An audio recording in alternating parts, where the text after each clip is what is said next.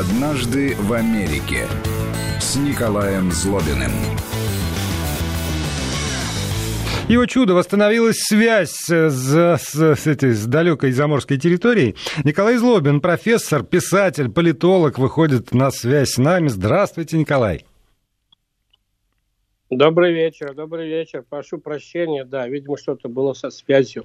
Ну, знаете, наверное, и у вас. А, вы меня слышите? Вы меня слышите? Конечно, слышу. А вы меня не слышите, Николай? Слышу. Ну вот видите, это, это временный сбой. Это не то, чтобы китайцы поставили свой фаервол на, уже на территории Соединенных Штатов Америки. Пока еще расслабьтесь. Это в следующем году только, по моим подсчетам, планируется. После выборов э, вашего президента. Вот, а пока... Ну, это полезно, полезно нам знать, да. Сроки сообщите потом поподробнее. Я вам говорю, после выборов. Так что Понятно. запасайтесь дополнительными возможностями выхода в интернет для того, чтобы... На... Я-то за... Я же эгоист, вы знаете. Я за то, чтобы наше с вами общение не прерывалось ни в каком случае, даже в случае обострения отношений между КНР и США. Да, я тоже за, я только за. Вот. Поскольку у нас все равно 45-я минута наша, вот эта роковая, э, не за горами, я думаю, что вы как раз до 6-секундной паузы успеете рассказать какой-нибудь анекдот на злобу дня, не знаю, про интернет, про порушенные связи или про восстановившуюся связь э, в широком смысле. Между людьми у вас там, как правило, есть на готове что-нибудь про порочные связи. Ну, не знаю, нет, я подготовил довольно такой удобоваримый анекдот для начала. Да ну. А, но, тем не менее, его можно всегда привязать к текущей ситуации. Три американских миллионера приехали в богатый гольф-клуб играть в гольф. И вот они начали играть, и через какое-то время они уткнулись в спины трех других игроков, которые начинали играть до них и которые двигались а, в игре гольф очень медленно, просто очень медленно. Но эти три миллионера вызвали управляющего клуба и стали ему, так сказать, ставить на вид, что это за дела, вы не рассчитываете время, мы теперь должны ждать, пока игроки перед нами сыграют. А управляющий говорит, видите, господа, у нас несколько лет назад было огромное несчастье, пожар, наводнение, торнадо, все что одновременно. И а, эти трое, это пожарные, которые спасли много людей, спасли, по сути дела, наш клуб от полного уничтожения – и, но они потеряли зрение. И мы им разрешаем играть бесплатно в нашем клубе как компенсация вот за их героизм. Поэтому, извините, но они играют медленно, потому что играют на звук. Их помощник кричит им, так сказать, там, где лунка, и они бьют. Ну, первый миллионер очень смутился и говорит, вы знаете, я знаю... А, Мы узнаем об этом через 6 секунд. Вести ФМ. Опять все как в вашем анекдоте. Надо немножечко подождать. Итак, первый миллионер. Первый миллионер, который сделал деньги, так сказать, на real estate, старые деньги так называемые, смутился и говорит, ну вы знаете, я знаю лучшего офтальмолога в Америке, и давайте я его привезу, и за любые деньги он попробует вернуть зрение вашим героям. Второй миллионер тоже очень смущенный, он сделал деньги на ритейле – а, тоже старые деньги. Говорит, вы знаете, я знаю лучших офтальмологов мира. Я тут свезу целый, так сказать, съезд офтальмологов. Давайте, они восстановят им зрение, я заплачу за все. А третий миллионер, который сделал деньги а, в а, Силиконовой долине на а, IT-технологии, говорит, а чего, блин, они ночью-то не играют. Вот такой вот ну, я даже не вот буду спра- вот... спрашивать, на чьей вы стороне в этом споре. В Соединенных Штатах, в Соединенных Штатах, как известно, примерно 7-8% американцев имеют шотландские корни. Вообще в Шотландии, Шотландия такая близкая Америке страна, как и Ирландия, там еще несколько процентов ирландцев. Но из Шотландии, так сказать, очень часто приезжает учиться в американский университет. И вот есть такой анекдот, это анекдот.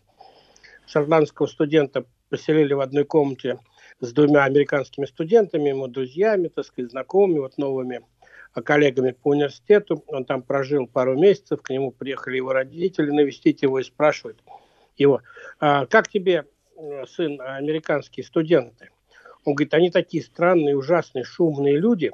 А у нас общая гостиная, а стоя с одной стороны, где а, спит один студент, он всю ночь колотится головой об стенку, стучит кулаками и так далее, и так далее. Я не пойму, почему. А с другой стороны, другой студент тоже стучит кулаками, каблуками в стенку и э, не дает, так сказать, а, ни минуты покоя всю ночь. Родители говорят, а как ты уживаешься с этими ужасными студентами из Америки? Он говорит, да я ничего не делал, я стараюсь быть спокойным, я просто их игнорирую, сижу и всю ночь играю на своей волынке. Да. Ну, да. Так э, вот я, такой, я да. не успел вас прервать, чтобы сообщить, что у нас с вами э, до конца этого эм, эфира, подвергшегося процедуре обрезания, остается буквально 8 с половиной минут. Вот. Поэтому а, я даже не знаю, можно ли про что-нибудь серьезное вас спрашивать, потому что вы все-таки профессор, вы не можете так, знаете, с кондачка э, крупными мазками. Вы глубоко погружаетесь в проблему, но у нас с вами есть должок перед слушателями. Вы э, давным-давно обещали э, пройтись по э, тому, как знаменитости в Соединенных Штатах себя чувствуют. Что-то вот про это. Да, мы обещали поговорить, я помню, недели две или три назад про американских знаменитостей. Мы можем начать сегодня этот разговор, если вы не против. Я только ну, за. Вы же хозяин. Что, что же мне делать? Ну, я начну, я начну опять же с анекдота. Ков, два, два ковбоя скачут. Это имеет отношение к теме нашей. Два ковбоя скачут по пустыне где-то в Неваде. И вдруг видят индейца, который сидит на песке перед э, ящиком, а на ящике э, три наперстка. И кричит им, ребята, ковбои, хотите выиграть доллар? Угадайте, под каким наперстком у меня вот лежит шарик. Ну, как бы, так сказать, подошли, подъехали, спустились с коней, подошли, стали угадывать. Один сразу угадал, где шарик, и выиграл доллар. Потом второй угадал, где шарик, тоже выиграл доллар. Потом снова первый выиграл доллар. И так они играли вообще сутки, пока оба ковбоя, в общем, не проиграли все деньги, что были у них. И они садятся на коней, чтобы ехать дальше, уже с пустыми кошельками. И один обернулся к индейцу, который, так сказать, собирал эти деньги, а, складывал, считал, говорит, слушай, черт возьми, как эта пустыня здесь называется? Как этот кусок называется? Как это место называется? Индейцам отвечают. Это место называется Лас-Вегас.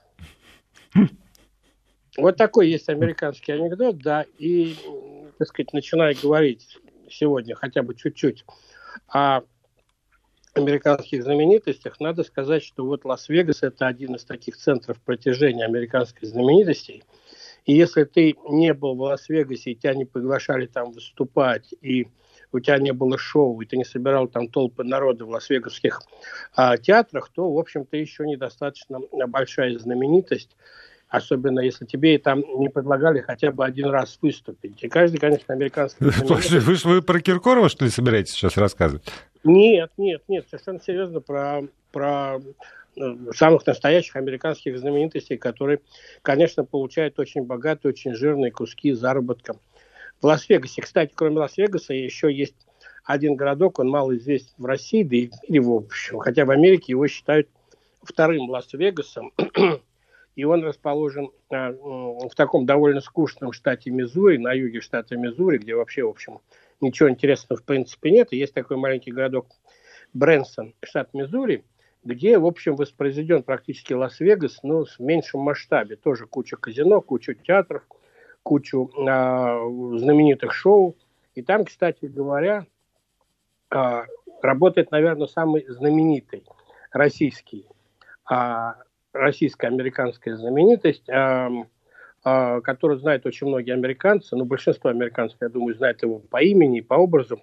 Его зовут Яков Смирнов он практически неизвестен в России, насколько я понимаю. Но, Судя а, по моей реакции, период, да.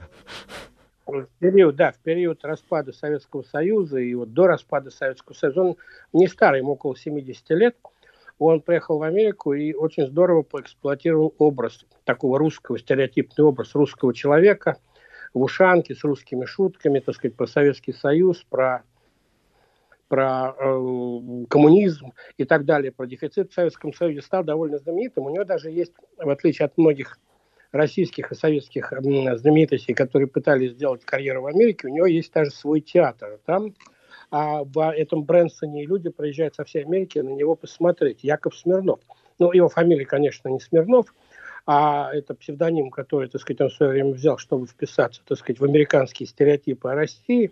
И он, кстати говоря, я понимаю, время у нас совсем заканчивается, и мы продолжим в следующий раз говорить на эту тему, он был в значительной степени источником шуток про Россию, которые любил повторять президент Рейган. Мы знаем, что Рейган коллекционировал советские шутки, любил с ними выступать и удивлял, так сказать, отсюда и а, его знание некоторых пословиц и так далее, и так далее. Вот Яков Смирнов, который все время был познакомлен с Рейганом, стал поставщиком его м, русских советских шуток.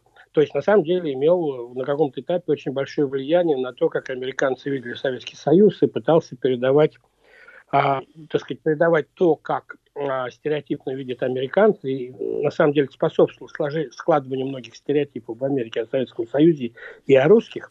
Он Но злопыхатель, и, что ли? Ну, я не знаю насчет злопыхательства или нет. Человек, так сказать, строил свою карьеру и довольно успешную карьеру. Ну, знаете, а, может быть, продает ненависть. Он, она прекрасно продается. Лучше, чем любовь. Ну, хотя, смотря какая любовь. Да. Ну, Но все равно. У него, у него шутки, шут нет. Я думаю, у него было довольно, так сказать, симпатизирующее а, шоу а, по отношению к России и тогдашнему Советскому Союзу, потому что ну, ненависть к этому моменту в период перестройки уже продавалась плохо. Наоборот, надо было, так сказать, шутить по поводу того, как Советский Союз будет вписываться в мировую систему там, и так далее, и так далее. Ну, одна из его шуток, которая стала популярной в Америке, могу привести пример. Их много довольно популярных, можно в интернете их найти. А, гласила, что вот какая разница между а, Соединенными Штатами и Советским Союзом и Россией? Да никакой, в принципе, только в России не бывает предупредительных выстрелов. Ну, вот такая, например, незамысловатая, но она нравилась американцам. вот. Или другая шутка, которая, так сказать, он сам, сам шутил, или теперь про него шутят, что в Советском Союзе для него было очень тяжело там стоять везде в очередях, за туалетной бумагой, за квартирой, за любыми, так сказать, вещами надо было долго стоять в очередь, но это все равно было легче, чем, чем э, смешить советскими шутками 75-летних американских пенсионеров, которые при, приезжают в Брэнсон, так сказать, пошутить, развлечься, и которые живут еще представлениями о Советском Союзе там 40-ми, 50-ми годами. На самом деле он немножко так развил эту атмосферу. У него было пару ситкамов, ситуационных комедий, то есть сериалов там а, по поводу иммигранта из Советского Союза, приехавшего в Америку и так далее. То есть, например, вот он американская знаменитость средней руки, о которой в Советском Союзе, да и в России, в общем-то, практически никто не слышал. Вот просто в качестве примера. А, и повторяю, это городок Брэнсон на, на юге штата Миссури, о котором тоже, я думаю, в России никто не слышал, но тем не менее настоящий выходец из России, из Советского Союза, а, там актер, комик, э, режиссер и, собственно, писатель своих собственных шуток, имеющий свой театр, единственный, так сказать, русский такой настоящий театр, а, с тематикой русской, он находится в штате Миссури, вот в городке Брэнсон, например. Кто бы ожидал, что вот такая знаменитость в Америке тоже есть. Странно, что он не вернулся, потому что вот э, моя юность или детство, скорее, прошло под флагом любви э, к Любови Успенской, которая, как мне тогда рассказывали, была сильно популярна в Соединенных Штатах. Она вот вернулась, э, и здесь, и здесь тоже но я думаю, столь что... же популярна, сколь была в Соединенных Штатах Америки. Но мы с вами, к сожалению, к великому Николаю сегодня уже вряд ли успеем что-нибудь ответить на мои инсинуации.